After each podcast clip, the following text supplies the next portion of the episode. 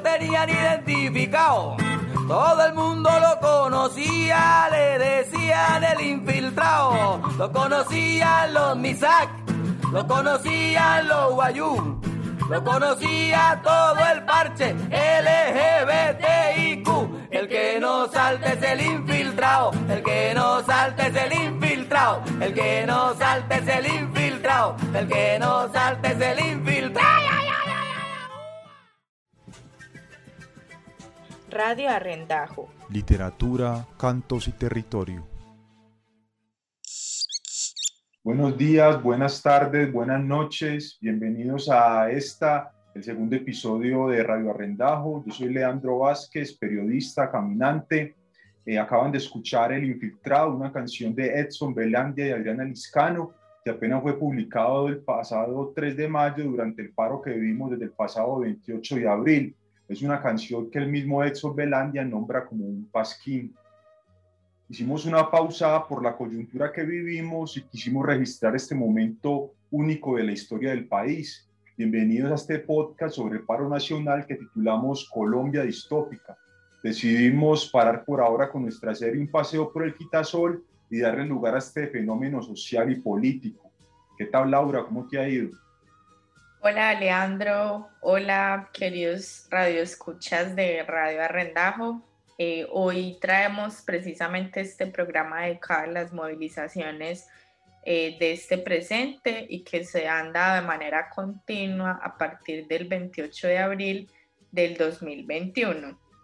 Así como lo va a hacer Leandro, queremos dedicar este espacio eh, porque hay una urgencia social eh, consideramos que es importante participar activamente de, este momento histórico y por eso en esta entrega eh, tendremos algunos bloques, eh, básicamente dos. En primer lugar, hablaremos sobre el Bogotazo y unas crónicas que relatan este momento importante que nos permite esclarecer muchos de los elementos que se están dando en el presente en esta movilización. Y en el segundo fragmento tendremos eh, el informe de Leandro. Eh, este eh, salió a las calles, especialmente en Bello, en Medellín, y platicaremos un poco sobre estos elementos que se están dando, lo que pudimos apreciar de cerca. Bienvenidos a este programa Radio Arrendajo, eh, Colombia Distópica. Muchas gracias Laura, espero que la pasemos hoy muy bien, que disfrutemos este rato. Hoy, como decía Laura, en la sección de literatura queremos conversar sobre una crónica que se llama El 9 de abril, Muerte y Desesperanza de Arturo Alape. La quisimos escoger porque creemos que el 9 de abril es una de las revueltas más memorables de la historia de nuestro país y queríamos preguntarnos por qué nos puede decir esta sobre la, sobre la historia, sobre el momento que atravesamos. También eh, queremos echar de mano de la literatura para que arroje respuestas sobre lo que nos pasa. El protagonista de esta crónica es Gaitán, un hombre de extracción humilde que interpretó como ningún otro el sentir de las clases populares. Por eso lo llamaron la voz del pueblo una figura poética que cobra mucho sentido con uno de los acontecimientos que quizás marcaría su destino como ningún otro, que es la marcha del silencio y las antorchas. En su crónica sobre el 9 de abril, Arturo Alape comienza narrando la marcha del silencio, en la que Gaitán logró convocar 100.000 personas, casi el 16% para ese momento de la población de Bogotá, en un día que, como lo cuenta él en uno de los apartes, un día en que la ciudad se paralizó como si se hubiera sumido bajo tierra para no escuchar el sonido de la voz humana. La masa de personas en esa manifestación, según como lo cuenta Álape, eran casi un solo corazón que latía al unísono y la única voz que se levantó fue la de Gaitán para pronunciar la oración de la paz en la que clamaba porque parara el derramamiento de sangre en muchas regiones de Colombia y que las disputas políticas se desarrollaran por los cauces constitucionales. Y es que esta persecución a los caudillos y líderes eh, no es nueva y no era nueva en la historia de Colombia. Eh, recordemos, Leandro, lo que pasó con la revuelta de las comuneras, quienes fueron fusilados en casi su totalidad. Y eh, ha sido como una respuesta sistemática del Estado desde el siglo XVIII hasta mediados del siglo XX, que es cuando ocurre la muerte de Gaitán, un líder liberal que tenía un gran respaldo del pueblo. En este momento las élites pues se sienten amenazadas de perder ese respaldo político y lo asesinan creando un estallido social. Eh, y es muy interesante eh, cómo se describe ese momento de la muerte en la crónica. En una parte eh, dice, la noticia del asesinato se ha esparcido por toda la ciudad y como humo que se juntan oleadas de los barrios pobres descienden en una carrera loca los artesanos, los obreros y la masa que buscan de inmediato por instinto de conservación elementos de defensa. Antes había sucedido un hecho insólito. Muchos policías, por el temor de ser linchados, habían entregado sus armas, porque por las noticias transmitidas por la radio se culpaba a un policía chulavita del asesinato de Gaitán. Otros lo hicieron porque sentían simpatía por el caudillo. Armarse es la voz apremiante que sale de las emisoras tomadas por asalto por gentes de izquierda, liberales gaitanistas y comunistas, estudiantes e intelectuales asaltarían las ferreterías, los almacenes que venden armas de caza, depósitos de construcción, asaltan las bombas de gasolina y enardecidos empapan sus ropas en gasolina. Los, incendios creen, crecen en oleadas en el centro de la ciudad y es ese pueblo enardecido quien se mete al parlamento y desmantela las oficinas, quema documentos. Entonces es eh, prácticamente un, una provocación, ¿sí? Y una respuesta incendiaria eh, ante la muerte de este líder político que no llegó a desarrollar su propuesta. Muy interesante cosas, por ejemplo, como el papel que jugaron los medios en la revuelta Muchos asusaron la indignación que tenían las personas. Eh, también se da uno cuenta con mucho detalle de todo lo que pasó en la ciudad. Y además de eso, la crónica también narra cómo muchas personas fueron asesinadas por las fuerzas militares. Pero a mí me gustaría como conocer un poco del momento histórico que vivía el país cuando Gaitán fue asesinado. Colombia en ese momento estaba al borde de la violencia partidista. Estaban a las puertas de unas elecciones en las que el Partido Conservador ya no creía en la vía electoral para mantenerse en el poder, porque se avisoraba un triunfo de Gaitán. En el país estaba consolidando un régimen capitalista que generó más desigualdad y sumió al pueblo en una situación aún más miserable. Se realizaba además la novena conferencia panamericana a la que fue invitado no fue invitado Gaitán, y en la que el conocido general George Marshall pedía una mayor represión para los grupos subversivos en Latinoamérica.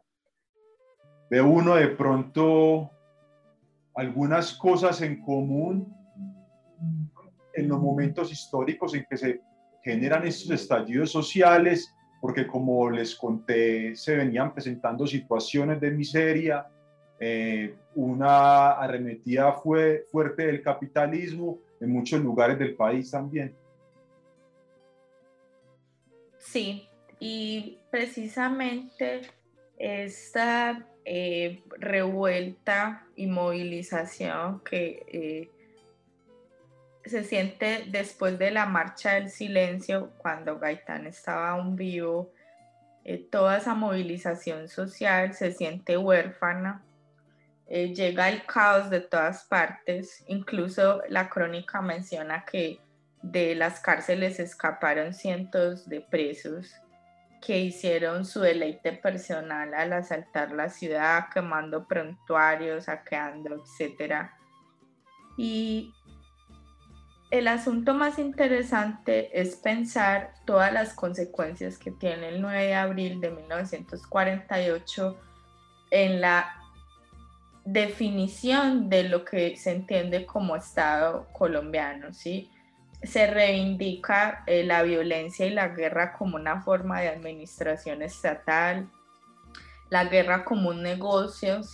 Los partidos políticos y el bipartidismo, realmente esta élite política siempre se ve amenazada cuando el pueblo sale a hacer sus reclamaciones y a partir de allí vienen tres momentos muy importantes que son el nacimiento de las guerrillas de los llanos orientales, eh, la dictadura de Rojas Pinilla y todo lo que es el Frente Nacional o lo que conocemos como la violencia en Colombia, donde conservadores mataron deliberadamente a liberales.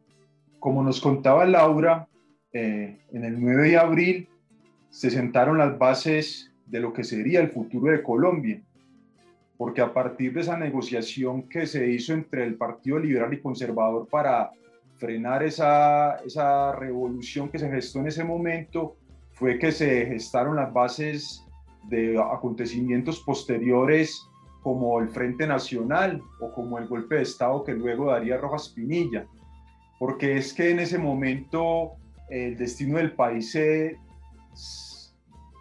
se decidió de espaldas al pueblo, se decidió desde el palacio. Eh, los jefes liberales, ellos no representaban a la multitud que estaba siendo masacrada en las calles, ellos lo que esperaban era que se manteniera el orden constitucional. Por eso negociaron con Mariano Espina Pérez que Laureano Gómez saliera de la, cartera de defensa y ingresaran ahí a la cartera ministerial algunos líderes liberales. Sí, y como decía anteriormente, las consecuencias del 9 de abril suman en una crisis eh, al país y quisiera detenerme eh, alternando con lo que Leandro está diciendo. En primer lugar, eh, con el nacimiento de las guerrillas, y de un personaje que ha sido muy importante, que es Guadalupe Salcedo. Guadalupe Salcedo es un llanero que en ese momento eh, se arma eh, junto a otros llaneros, obviamente, creando básicamente lo que se conoce como la revolución del llano.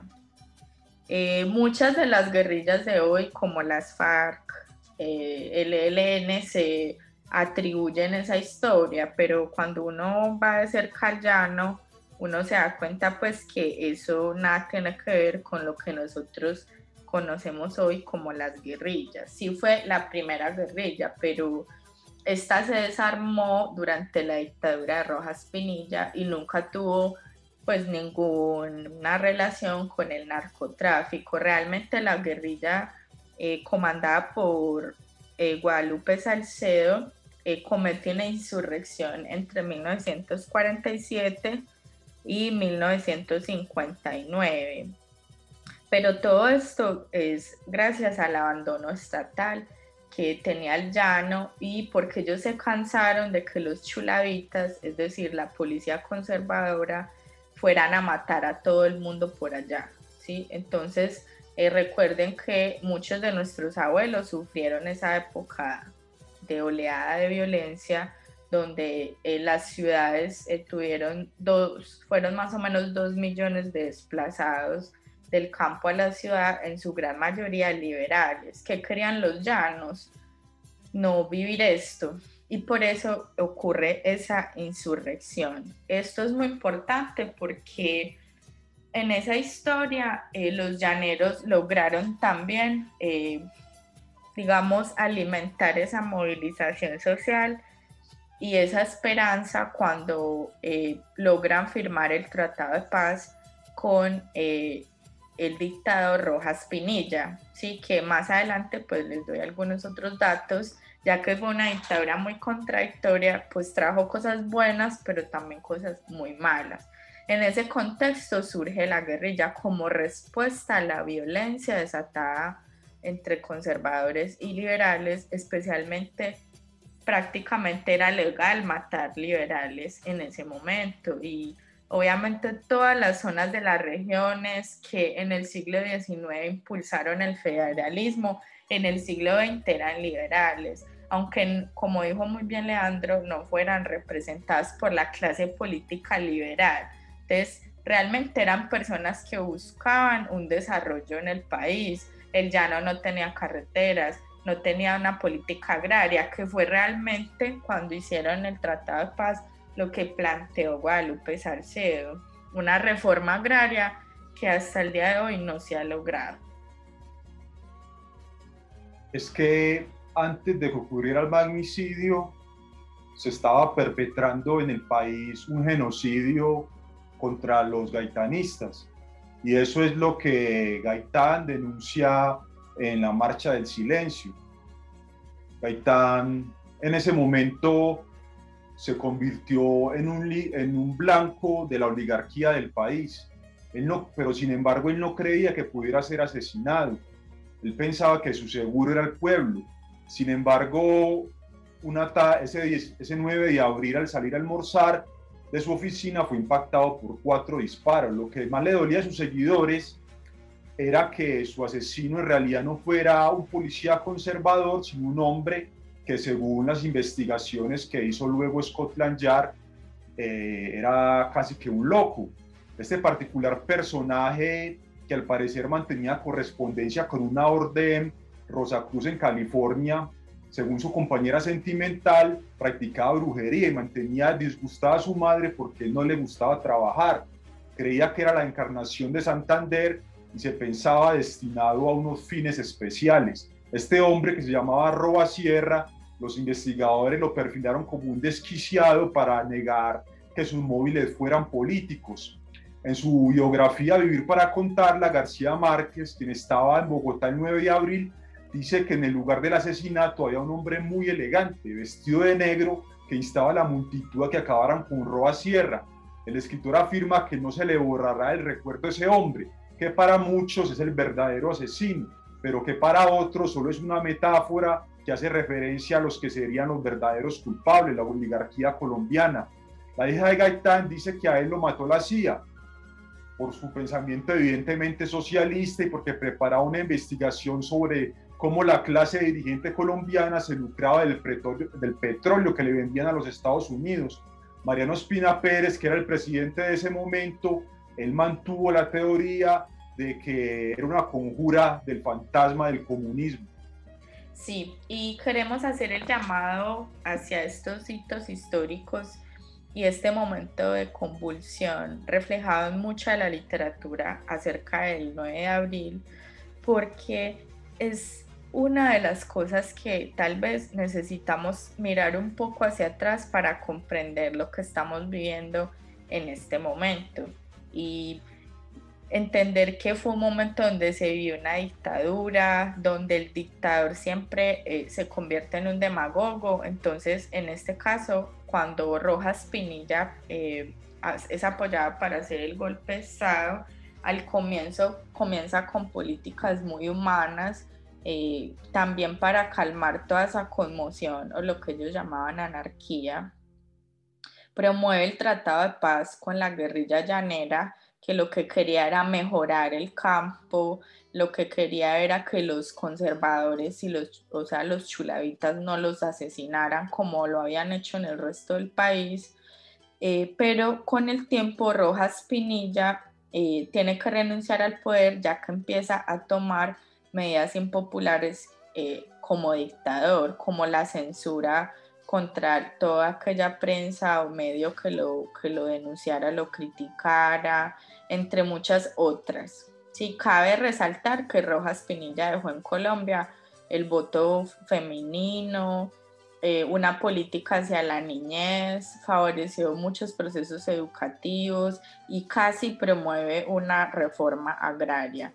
De esta manera, eh, Leandro, eh, nos gustaría que nos compartas tu fragmento y dejar a nuestros oyentes de Radio Rendajo con uno de los poemas llaneros que son típicos hacia Guadalupe Salcedo en homenaje. Son canciones, ustedes pueden buscar en las plataformas eh, canciones llaneras a Guadalupe Salcedo y a sus compatriotas que lo acompañaron en la formación de este movimiento o la revolución del llano.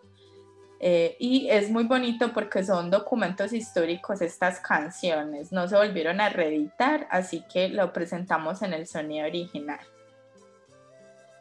Bueno, los invitamos a leer la crónica de Arturo Alape.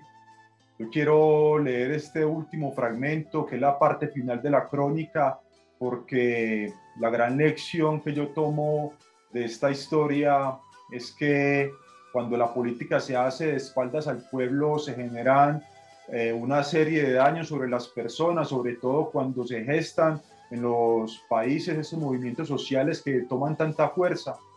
Entonces quiero leer este pedacito que puede ser un poco pesimista, pero que también puede llamar la atención sobre lo que está pasando.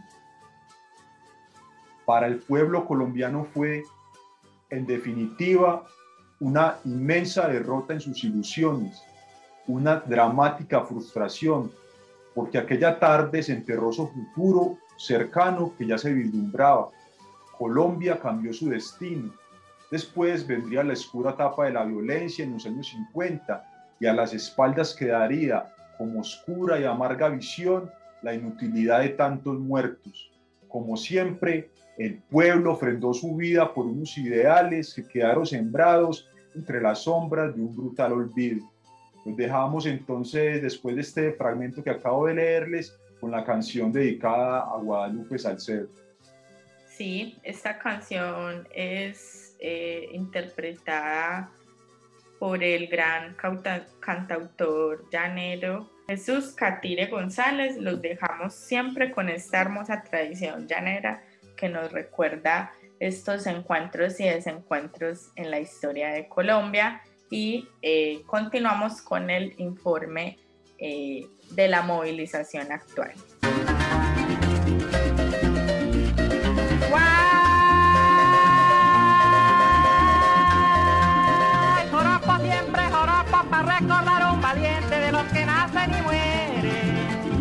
por defender al inocente.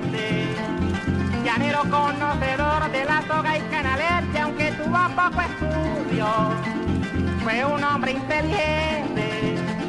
Se levantó en la llanura y preparó bien su gente, andaba bien remontado, armados hasta los dientes. Llaneros casanareños eran más que suficientes para sostener la lucha en los llanos del oriente.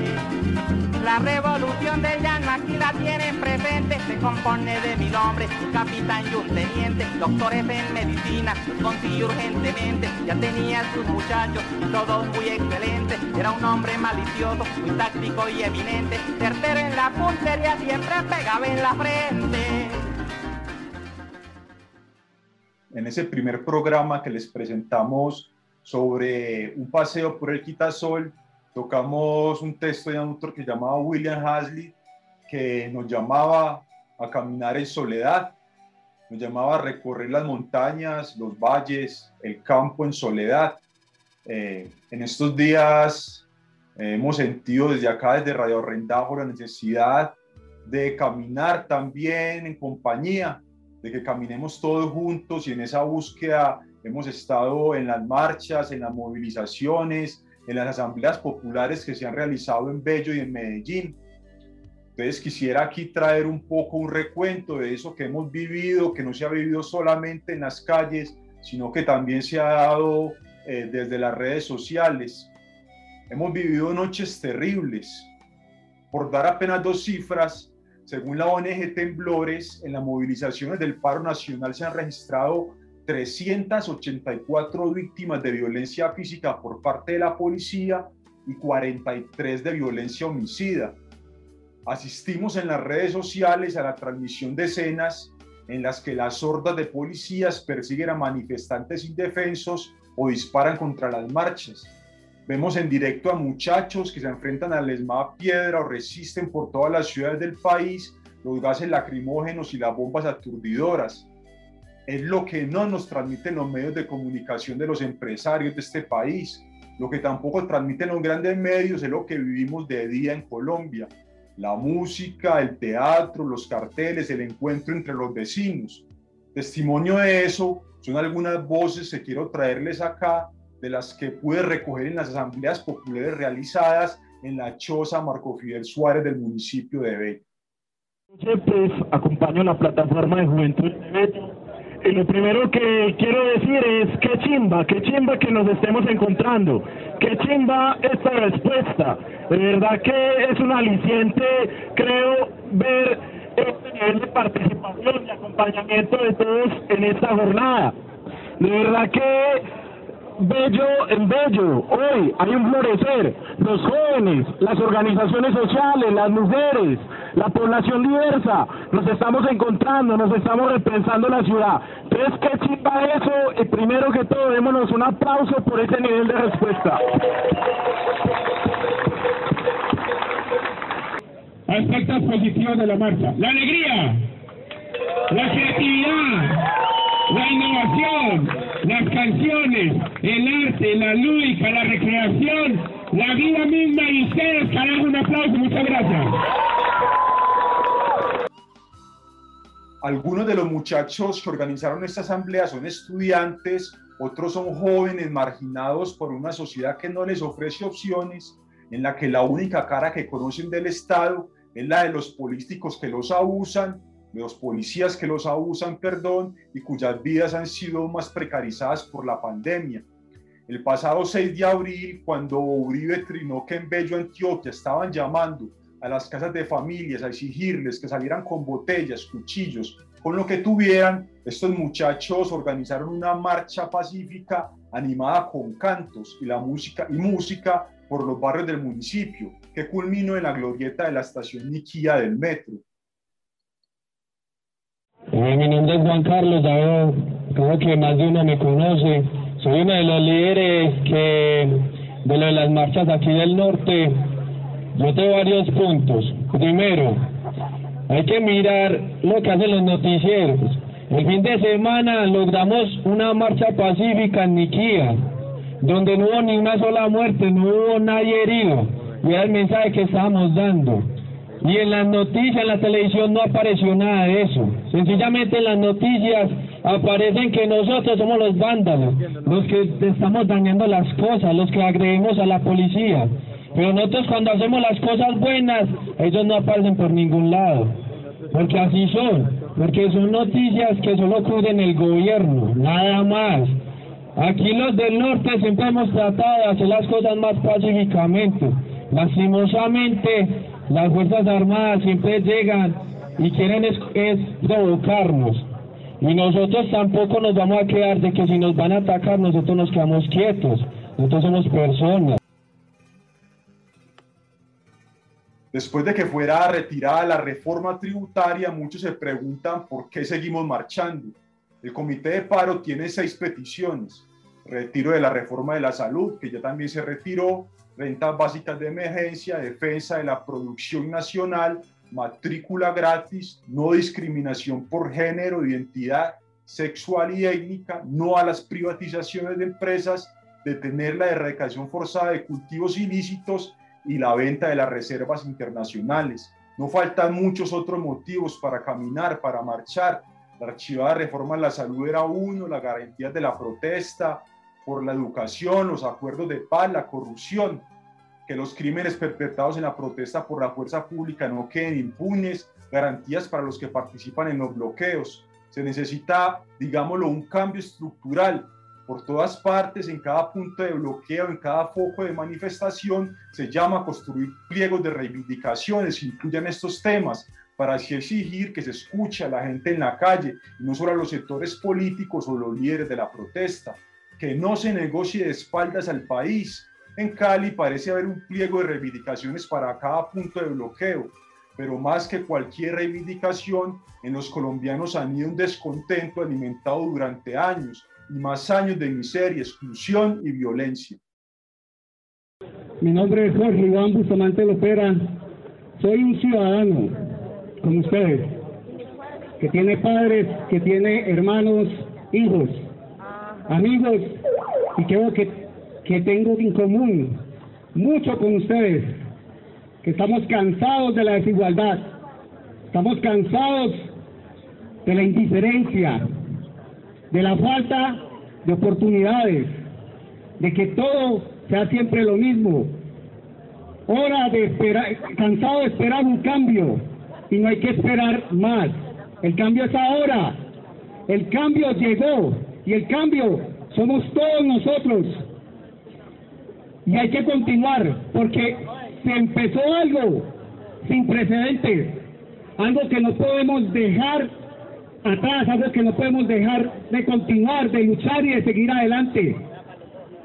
Yo estoy seguro que ustedes están como estoy yo, hambriento de justicia. Yo soy hambriento de justicia, del cambio verdadero, de que esta lucha se sostenga y que lleguemos a un fin que beneficie al pueblo, no a los partidos políticos, no a los ricos, no a los mismos de siempre, sino a nosotros, los que manejamos, los que tenemos el poder de decidir y que parece que se nos olvidó. No se nos puede olvidar. Las mujeres también hicieron presencia en la Asamblea Popular de Bello, confesaron lo que cuesta participar en esos espacios en los que hacen presencia actores de todo tipo en un momento de tanto fragor. Más que un programa político, gritaron lo más urgente para ellas, su descontento porque están matando a sus hijos. Empiezo con esta canción hablando en nombre de esas mujeres que hoy están también sufriendo ese dolor de patria. Nosotras las mamás que estamos poniendo a nuestros hijos para la guerra, nosotras parimos hijos para que vivieran y crecieran en libertad.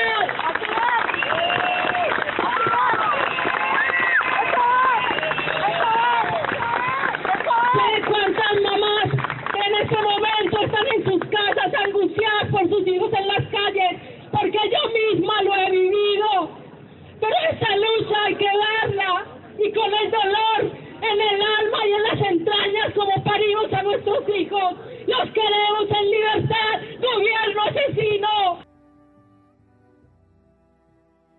También hablamos con algunos de los muchachos que fueron capturados en la protesta en el nombrado pedajito social aquí en Bello, quienes quedaron atrapados en el barrio Navarra entre las balas de los policías y los grupos paramilitares denunciaron que toda la noche les dieron bolillos, los amarraron en una furgoneta y los gasearon mientras tenían las manos amarradas y querían imputarles cargos injustos. Agradecen el servicio prestado por las personas de atención prehospitalaria del paro y el colectivo Lazos de Libertad que les brindó apoyo jurídico. En el municipio de Bello es necesario crear una estrategia de defensa de los derechos humanos que permita dialogar al gobierno, las organizaciones, los marchantes y la policía y que no siga la personería, algún miembro de la administración municipal y algunos concejales teniendo que entrar en medio de las balas a sacar a estos muchachos de la confrontación. Quizás sí se podrán evitar más heridos y salvar vidas. Que no suceda como en algún intento de negociación en Cali, donde obligaron a los muchachos a dar sus datos y un rato después estaban allanando sus casas o en otras experiencias en las que los manifestantes querían negociar, pero eh, era prácticamente estando rodeados por el ESMAD. Dejo aquí este informe con algunas de las una pequeña reflexión de uno de los asambleístas sobre los muertos en estos días del paro. Todos los hombres han de morir, pero la muerte puede tener distintos significados. El antiguo escritor chino Sima Xin decía, aunque la muerte llega a todos, puede tener más peso que la montaña Taishan o menos que una pluma. Cierro comillas. Morir por los intereses del pueblo tiene más peso que la montaña Taishan. Servir a los fascistas y morir por los que explotan y oprimen al pueblo tiene menos peso que una pluma. Bueno, uno de los asuntos eh, que nos deja este informe que Leandro nos presenta y todo eh, el proceso de la movilización de estos últimos días es el papel de la represión del Estado, ¿sí? la incitación a la violencia, eh, cómo en esta administración estatal eh, se articulan los grupos armados, ¿sí?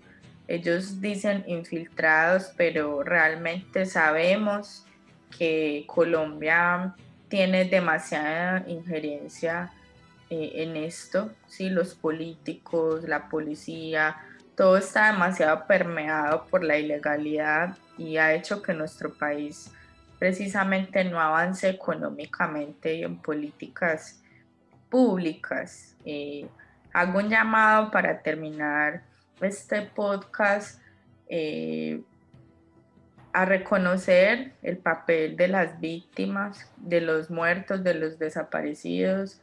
Eh, elevo pues una voz de aliento para las familias eh, que tienen desaparecidos o jóvenes muertos eh, producto de esta movilización y que pensemos cómo vamos a reconstruir esta sociedad, pero ya no basada en la violencia, cómo nos vamos a desarmar, desarmar desde la palabra, desde los sentimientos, las emociones y que eso se pueda ver en las calles, porque sabemos que eh, este Estado ha sido pensado desde el terror y desde la represión de la oposición, tal como lo hicieron el 9 de abril. Están actuando, están apareciendo los desaparecidos en ríos, desmembrados. O sea, esto es casi una película de terror al estilo norteamericano. Entonces, ofrecemos este, este acompañamiento a las víctimas.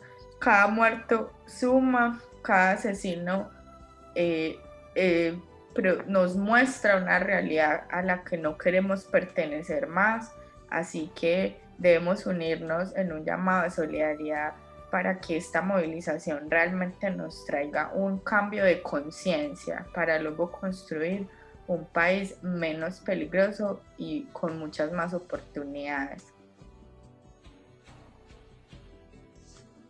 Por último, yo digo que ojalá todos estos muertos, estos heridos, estos desaparecidos que se han dado en el paro nacional no sean olvidados, como nos ocurrió con los muertos de la violencia, los del 9 de abril, de la violencia del narcotráfico. También celebro el despertar social de los colombianos. Celebro que las calles estén llenas de gente marchando, cantando, con sus carteles, con música, protestando con toda la alegría de que también somos capaces todos los colombianos. Me despido y los invito a que sigan caminando con nosotros. La próxima semana continuaremos con la segunda parte de Colombia Distópica. Hasta luego, Laura. Muchas gracias. Gracias, Leandro, y a todos nuestros oyentes de Radio Arrendajo. Los esperamos en nuestro próximo episodio de esta serie Colombia Distópica y los dejamos con una hermosa canción de una cantadora que precisamente ha participado en todo lo que tiene que ver con los acuerdos de paz eh, y el Centro de Memoria Histórica. Ella es eh, Seferina Banques y nos canta nos hace esta ovación hacia el hecho de que las mujeres no deben quedarse solas. Eh, un homenaje y una conmemoración a toda la violencia que esta movilización y toda la guerra en Colombia ha hecho contra las mujeres, contra los niños. Y aquí con ustedes, no me dejen sola. Nos vemos. Bye. Hasta luego.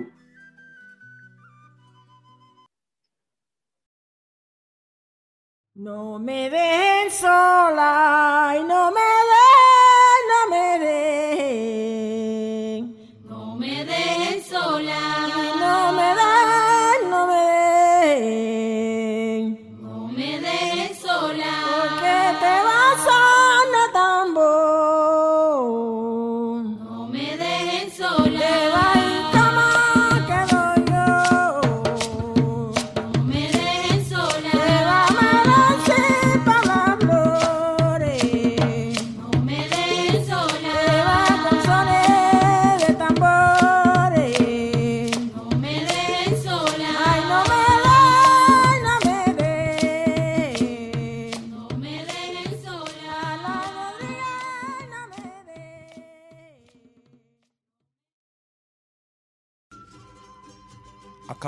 escuchar Radio Arrendajo, literatura, cantos y territorio.